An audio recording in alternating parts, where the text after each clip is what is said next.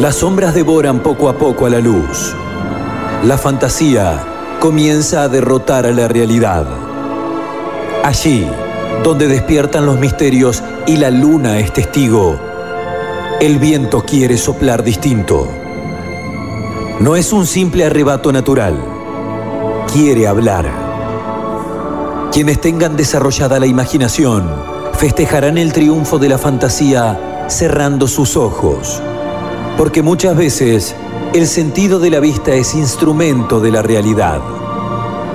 Entonces, los transeúntes de la imaginación comprenderán por fin el susurro del viento. Recién ahí, el universo cobrará sentido para ellos. Lo entenderán finito, como un cuento narrado por una cálida brisa de aire en la noche invernal. Porque al final, el universo está hecho de historias. Sean bienvenidos a Relatos épicos de un bufón.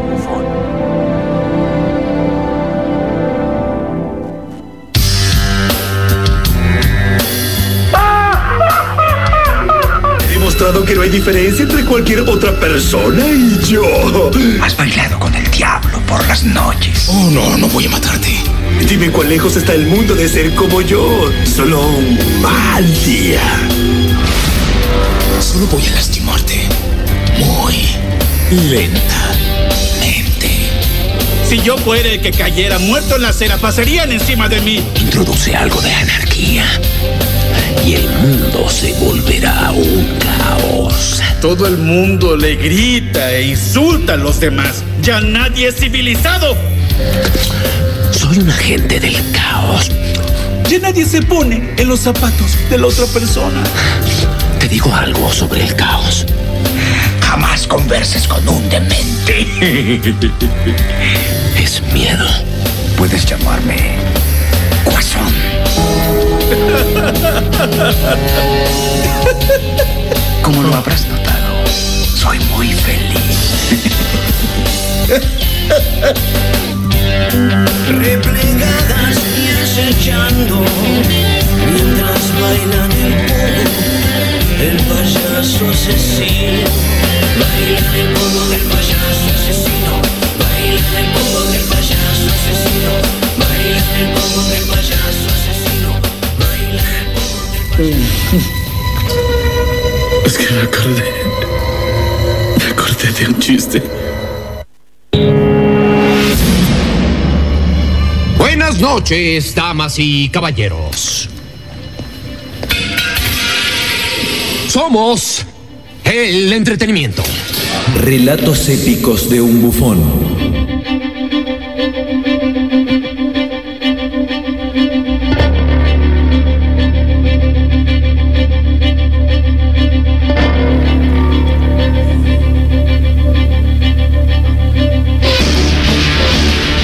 Hola, ¿qué tal? ¿Cómo les va? Tengan ustedes la bienvenida a esta emisión especial de Relatos Épicos de un Bufón en esta temporada número 4, como siempre, en el aire de la radio de la Universidad Nacional de Entre Ríos en Paraná y también a través de nuestra repetidora Radio Fox.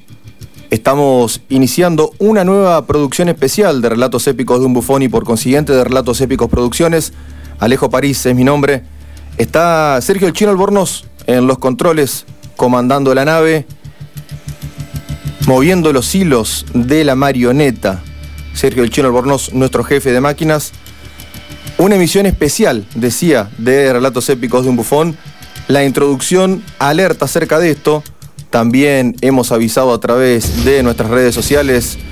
Relatos Épicos en Instagram, Relatos Épicos de un Bufón en Facebook a 80 años del estreno de la primera aparición en el mundo de las viñetas de uno de los más grandes villanos de la ficción universal. Me refiero ni más ni menos que al Joker. Me acompaña un amigo aquí presencialmente y otro mediante la vía remota. Voy a pasar a saludar al consiguiente, al caballero que está frente a mí, es un invitado especial de la Casa de Relatos Épicos de un Bufón para el día de hoy. Es podríamos decir, alguien que le rinde culto al personaje en cuestión. Es un tipo que está muy avesado en esto. Se llama Daniel Ponti y lo saludo. ¿Qué tal, Daniel? ¿Cómo le va? ¿Qué dice? Hola Alejo, buenas noches. Bueno, muchísimas gracias por la invitación. Sí, acá venimos a tratar de poner un poquito más de luz sobre un personaje muy oscuro, ¿sí? Y lo que hace también, o sea, 80 años de un personaje que ya desde sus primeros indicios, pequeño detalle, estaba predispuesto ya para morir en esos momentos. O sea, no, no había, por así decirlo, unas ganas de pasarlo al frente, de que siga siendo y que cumpla todo lo que ha marcado en esta trayectoria, ¿no? De todo el tiempo y todas las historias que han surgido, que se han vuelto de culto para algunos y que al día de hoy siguen generando todavía cada vez más adeptos. Si la burocracia es lo que ha caracterizado al avance de las civilizaciones, más avanzadas son las civilizaciones, más burocráticas son, podríamos decir que el Joker es un personaje kafkiano en este sentido, ¿no? Ha llevado adelante un cambio, una metamorfosis desde sus orígenes en 1940 hasta esta parte. Lo que decís vos, Daniel, tiene que ver con eso en relación a que era un personaje que dijimos, bueno, vamos a probar suerte, dijo Bill Finger y compañía, dijeron Bill Finger y compañía, y, finalmente terminó adaptándose a las circunstancias, ¿no? Y más que adaptarse a las circunstancias, como que lo plantearon como en esos momentos, eh, para lo que era la tirada de la historieta de Batman, ¿sí? Como un personaje más, ¿sí? Y bueno, les llamó la atención una película, o sea, ya de programas anteriores que ustedes lo han trabajado esto, sale este personaje, el príncipe payaso del crimen, y se da una situación de que todos conocen la primera historia, ¿no? Del guasón preso, termina, o sea, Batman metiéndolo preso, el Guasón vuelve a reaparecer en otra historia, ¿sí? o sea, poner a los 5 o 6 números, vuelve a reaparecer y como que todos lo dan de que murió. ¿sí? O sea, hasta ahí llega el personaje. Pero en una parte muy pequeña, en una viñeta, cuando ya cierra el capítulo, dice, oh, no se puede creer todo lo que ha pasado este hombre, pero aún está vivo. Como que te dejan la puerta entornada al final. Si me preguntas a mí, Daniel, creo que tiene que ver con esta, ¿cómo se le llamaría, no? Eh, selección natural. Es decir, el Joker ha tenido que adaptarse a diferentes circunstancias. No me estoy refiriendo solamente en el mundo de las viñetas, sino también en el universo expandido. Y es así que vemos a tantos intérpretes del Joker o a tantas versiones del Joker tan distintas entre sí, ¿no? Creo que eso también es lo maravilloso que tiene el personaje para el análisis, pero no vamos a spoilear nada todavía, es simplemente una introducción y estoy muy contento de que estés aquí, sos una persona que, como bien yo lo anunciaba en la presentación, eh, tiene lecturas del personaje, realmente está movilizado, yo jugaba un poco con esta versión de un culto del Joker que, ¿por qué no que podría llegar a existir algo así? Pero eh, metafóricamente hablando, tiene que ver justamente con el repaso de las lecturas que vos has llevado adelante con conocimientos en el mundo del arte. Vos estudiaste em, una carrera relacionada con el arte, ¿no es cierto? Pero fundamentalmente por el lado del hobby, ¿no es cierto? Y creo que es muy valorable y es todo un capital eso que vamos a explotar hasta el cansancio en el día de hoy. Lo saludo a él ahora, Daniel, con tu permiso.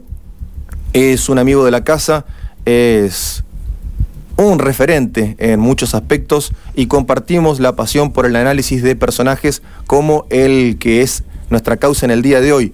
Me estoy refiriendo al profesor de filosofía Pablo Petroni, que nos recibe mediante la vía remota telefónica desde la vecina ciudad de Santa Fe. Hola Pablo, ¿cómo andás? Bienvenido a Relatos Épicos de un Bufón, a este especial del Joker a 80 años de su primera aparición en las viñetas. ¿Cómo andás? Hola Alejo, hola Daniel. Bueno, la verdad que muy bien. Eh, desde ya que es un gusto, eh, un placer comunicarme con ustedes y analizar un personaje que me conmueve profundamente en todas sus versiones. Este, con lo cual el programa de hoy me, me ha llevado un esfuerzo, pero también un gran gozo, ¿no? Que así es la filosofía en realidad. Un gusto que estés, Pablo. Te voy a hacer participar de la consigna ahora mismo y después te voy a preguntar más o menos de qué va a ir tu segmento en el día de hoy. Pero primero, Pablo, te consulto eh, respecto a la consigna del día. ¿Con qué versión del Joker te quedarías vos? Es una pregunta que está para quedarse a habitarla, no, no para responderla. este, mira, te soy sincero, de los que vamos a analizar hoy me quedo con dos. Ajá. Con, con, con la increíble, increíble interpretación de Jack Nicholson en Batman de 1989 y con la última de eh, Joaquín Phoenix, eh, dirigida por Philip en el 2019. Todd Phillips. Ujú. La del año- Obviamente que estuve estuve pisteando las ahí las estuve pisteando las, las encuestas y, y Dexter viene robando, ¿no? Sí, sí, sí, sí. Eh, hace bien en mencionarlo, lo iba a decir eh, Heath Ledger, que también tiene una historia detrás, ¿no? Más allá de la interpretación que fue magnífica, tiene una historia detrás, además de lo que tiene que ver directamente con el reparto actoral, que la vamos a estar repasando después. Vos dejaste ahí, como quien no quiere la cosa, que vamos a estar analizando a algunos personajes, Pablo. Así que antes de preguntarle a Daniel cómo me respondería él la consigna del día, te pregunto a vos, ¿de qué va el segmento tuyo del día de hoy? Bueno, eh, al segmento eh, lo titulé Bailando al filo de un abismo, ¿no? Ujú, Y básicamente la, eh, la idea es eh, recuperar eh, fragmentos del Zaratustra de Nietzsche, ¿no? Eh, también de otra obra como por ejemplo Más allá del bien y del mal, donde escribe aforismos el autor alemán, y ver cómo en el Joker la metáfora se vuelve carne, ¿no? Y, y es un autor, digamos, eh, es una realidad y un personaje que puede ser entendido como una metáfora viviente, ¿no? Com- com- como un justa, co- como por así llamar un campo de batalla. Así que bueno, básicamente vamos a tensionar eh, tres de sus versiones eh, cinematográficas. Eh, y bueno, obviamente me echando con un poco de filosofía, porque de hecho eh, el Joker puede ser entendido como el superhombre. Pero bueno, hasta ahí un poco el adelanto de, de lo que vamos a hablar. Excelente, Pablo, excelente. Y me encanta que no hayas develado cuáles son esas tres versiones que vamos a estar repasando. O sea que le dejamos a la gente, sobre todo a los fanáticos del Joker, la posibilidad abierta de que el personaje, la versión del personaje que podamos llegar a analizar, sea la de Jared Leto, por ejemplo, ¿no? Que tuvo 20 minutos nada más en la pantalla grande y que lo va a volver a ver en la próxima edición de Justice League, el Snyder Cut. Vamos a ver qué sale de eso. Es un chiste igualmente, ¿no? Eh, imposible poder establecer un análisis tan profundo, no porque la interpretación de Leto haya sido mala, sino simplemente porque estuvo muy poco tiempo en la pantalla grande. Pablo, te recuperamos para la segunda hora, ¿te parece bien? Sí, sí, me quedo escuchándolo. Excelente, Pablo. Lo vamos a estar recuperando a Pablo Petroni para la segunda hora de programa. La promesa ya está hecha, ¿sí? Así que ahora le toca demostrar a usted, compañero Daniel. Primero, eh, la consigna del día. Métase en el juego, porque yo lo conozco a usted, nosotros nos conocemos de hace mucho, yo sé que usted me va a decir, y pero le podemos sacar, me va a armar un Frankenstein de todas las versiones del Joker, yo lo conozco. Encima, Frankenstein es una obra que a usted le gusta mucho y que le ha estudiado mucho. Digo, metiéndonos un poco más en el juego, en lo chabacano, en lo trivial, y después dejando el análisis para después, ¿no? Eh, ¿Con qué versión se quedaría? Y mira, quedarme con una versión de todo lo que he leído, sí, o sea, me encuentro con, o sea, puntualmente con un par, sí, que hacen a, por ejemplo, la historieta, sí, la, aquella historieta más o menos de los 70, 80, que es uno de los personajes, sí, Ajá. que empieza a marcar un quiebre ahí, que es lo que hace que resalte. Y bueno, y si vamos a lo que es a la construcción narrativa desde las películas, Ajá. ¿sí?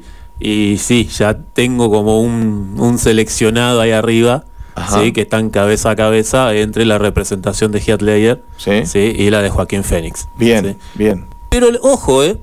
Que el primer guasón que yo presencié, o sea, para mi edad, fue justamente el de Jack Nicholson. Claro. Que eso creo que hace también a mucha, gran parte de la generación que crecimos, ¿no? Del cine de superhéroes. ¿sí? Conociendo como ese guasón que veíamos, por un lado el de Jack Nicholson, ¿sí? Y por el otro, el que hizo luego, o sea, ya mucho antes, ¿sí? Lo hizo César Romero en la serie Sí, sí, sí. en la serie de Batman y Robin. distinguiendo lo que es eh, tele y cine, pero está muy bien, está muy bien, claro, en, el, en la década de 60 y después eh, finales de la década del 80, casi arañando la década del 90, la interpretación de Jack Nicholson que justamente la traía a colación eh, Pablo Petroni, ¿no? El profe Pablo. Ahora bien, usted, dejando de lado esto, se queda con eh, un cabeza a cabeza entre Heath Ledger y Joaquin Phoenix. Sí, más que nada por lo que fueron los personajes en sí. ¿sí? O sea, por la construcción. Y porque, o sea, lo que hizo cada actor, ¿sí? Para lograr ese personaje. ¿sí? Bueno, ya lo, lo- nos vamos a estar metiendo en el barro, pero está muy bien. Eh, en lo que a mí respecta, yo voy a elegir a dos, ¿sí? También eh, un 1-2 voy a marcar. En el 1, Heath Ledger, ¿sí? El amo del desastre, el anarquista, el agente del caos, como se autodefine, ¿no? Me parece que eh, es el personaje que nos viene a mostrar que el Joker se convirtió en un personaje filosófico. Es decir, Heath Ledger abre la puerta, se muere y la deja entornada. Y después, el que la termina empujando y entra con todo es Joaquin Phoenix. Obviamente que lo de Phoenix, que voy a reconocer yo, la academia ya le entregó el Oscar, ¿no es cierto?, por esa película, además en un rol protagónico. En el caso de Heath Ledger también hubo un Oscar post-mortem, en este caso, un Oscar póstumo, eh, como mejor actor de reparto, ¿no? Pero bueno, y en segundo lugar ubico a Mark Hamill. Mark Hamill, eh, reconocido por su papel como Luke Skywalker en la saga Star Wars, pero poniéndole la voz en inglés al Joker de Batman, la serie animada, que fue galardonada como la segunda mejor serie animada de todos los tiempos, detrás de los imbatibles muñecos amarillos de los Simpsons. ¿sí? Así que mm, ese es el seleccionado de dos que yo hago y las menciones. Traigo a colación al profe Lauman, que hoy no está con nosotros presencialmente, pero participa de la consigna del día. Nicholson y Hamill, dice así como quien no quiere la cosa, sin justificar mucho más. Son cosas que le hemos hablado de largo y tendido con el profe, pero eh, bueno, él participa diciendo Nicholson y Hamill, simplemente. Sí, vos sabes que, o sea, un pequeño aporte. Leí una nota, eh, no recuerdo el nombre ahora, de eh, quien ponía la voz de Batman en esa serie, ¿sí? Y él decía de que el trabajo actoral que hace Mark Hamill, justamente para él, es lejos de los mejores guasones que ha visto. Estamos hablando de únicamente una voz, ¿no? Lo que representa de que el guasón por excelencia es justamente así como decís, la voz de, o sea, perdón, la voz que coloca Mark Hamill para el personaje de la serie animada. Claro, sí, sí, sí. Es como sin caer en lo visual, si nos quedamos con lo sonoro y estamos en radio, uno interpreta la risa de Mark Hamill como la risa más característica del Joker. Y mm, está muy bien el aporte. También eh, mencionar, como adelantaba un poco Pablo Petroni, que respecto de las consignas del día en nuestro Instagram, eh, la consigna del día que hacía referencia a con qué Joker te quedarías, la gente eligió por escándalo a Heath Ledger, haciendo mención a Joaquin Phoenix. Muchos de los que elegían, elegían Ledger también elegían a Joaquin Phoenix. Y también picaba por ahí en eh, tercer lugar Jack Nicholson. Así que es como bastante eh, lógico de pensar, ¿no? Pero después vamos a estar analizando esto porque también vamos a ver algo que vos mencionabas que tiene que ver con el desarrollo narrativo del personaje en sí mismo y cuáles son los papeles que fueron más bien producidos que aquellos que eh, en, los casos en donde se buscó un actor para ese personaje, digamos. Me refiero a el histrionismo natural de un actor y lo que tuvo que componer un actor, ¿no? Esa es una diferencia que se marca en algunos casos con este personaje tan singular. O sea, es, eh, no es solo pintarse la cara y reírse para representar al guasón, sino lo que hace a la construcción del personaje en sí, de eh, el por qué genera tanto admiración. ¿sí? Ad- Admiración, terror, sí, un o sea, mon- la admiración, o sea, cito así como por eh, en la cual todos están atentos a y particularmente justamente a la construcción que hace eh, Ledger, así como Phoenix, y que ha resaltado tanto, que ha pegado tanto eh, a nivel cultural, vamos a decirlo así, a nivel de la cultura, para que eh, justamente en esta votación estén ellos encabezando, ¿no? Ahí se estaba colando un audio de las frases que tenemos seleccionadas para hoy, que la vamos a estar escuchando en un momento nada más, eh, justamente para ilustrar un poco cada una de las versiones del Joker. Yo te estaba escuchando mientras eh, intercambiábamos opiniones, datos respecto de la figura de Mark Hamill como la voz del Joker, y esta, tenía algo en el tintero que después me lo olvidé, pero ahora el profe Lauman me lo recuerda desde su casa y me dice, claro, lo que me estaba olvidando, que Mark Hamill también le pone la voz en los videojuegos. Y eso también ha acaparado a todo un universo que por ahí va por fuera de lo tradicional. Porque hay mucha gente que se prende a la cultura gamer y que quizás termina siendo esa la vía de introducción para el universo del cómic o para el universo cinematográfico. Así que eh, estamos conectados con el profe Lauman, yo me olvidé, pero él me lo recordaba. Y respecto de la mutación, Daniel, del personaje, esto que hablábamos, ¿no? Eh, yo le decía, Heath Ledger, el anarquista, el agente del caos, como él mismo se define, el gángster o mafioso, en el caso de Jack Nicholson, que no es metafórico, sino que es literal, ¿no? Ya lo vamos a repasar con, con Pablo Petronia esto. Pero eh, ahí también aparece, eh, por ejemplo, alguien que usted mencionaba, que es César Romero, como simplemente el payaso, ¿no? Un humorista, alguien que, que no parecería encajar como un villano, ¿no es cierto? Y es como que en ese, el personaje que hacía Romero era mucho también en relación a lo que iba a la serie, ¿no? Al, al- a lo naif que, que Una representa- sátira. Una sátira, sí, una sátira en la cual, bueno, digamos, teníamos este personaje que era el supuesto payaso malo, ¿sí? Y bueno, y su forma de proceder de forma justamente payasesca con eh, bombas que explotaban de determinadas formas o situaciones en las cuales se veían Batman y Robin que hacían más que nada lo que era la sátira de ese programa en sí. Sí, sí, sí. Además, con una estética completamente psicodélica, en un periodo de Guerra Fría. eh, era todo un combo que era funcional a eso, ¿no?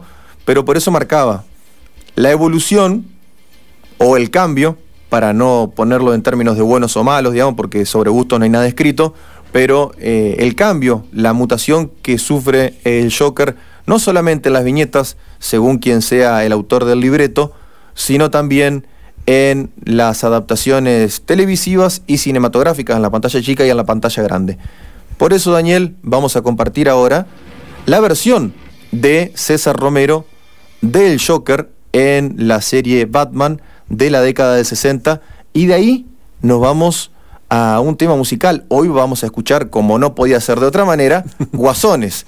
El soundtrack del día de hoy de este especial lo componen Guasones. Ojo, no es solamente una cuestión de nombre de la banda, sino también de algunas referencias que vamos a citar completamente de manera antojadiza, ¿no es cierto? Completamente de manera caprichosa respecto de la relación que puede haber entre algún pasaje de la letra de Guasones con el personaje en cuestión.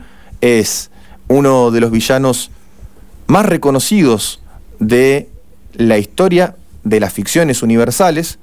Es el Joker, está cumpliendo 80 años y le dedicamos este especial. En este caso, la versión de César Romero para la serie Batman de la década del 60.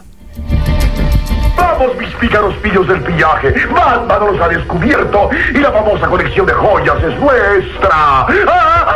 Venga, venga. ¡Qué delicioso es esto! El guasón engaña a Batman y se roba la fabulosa colección de joyas casi en sus mismas narices.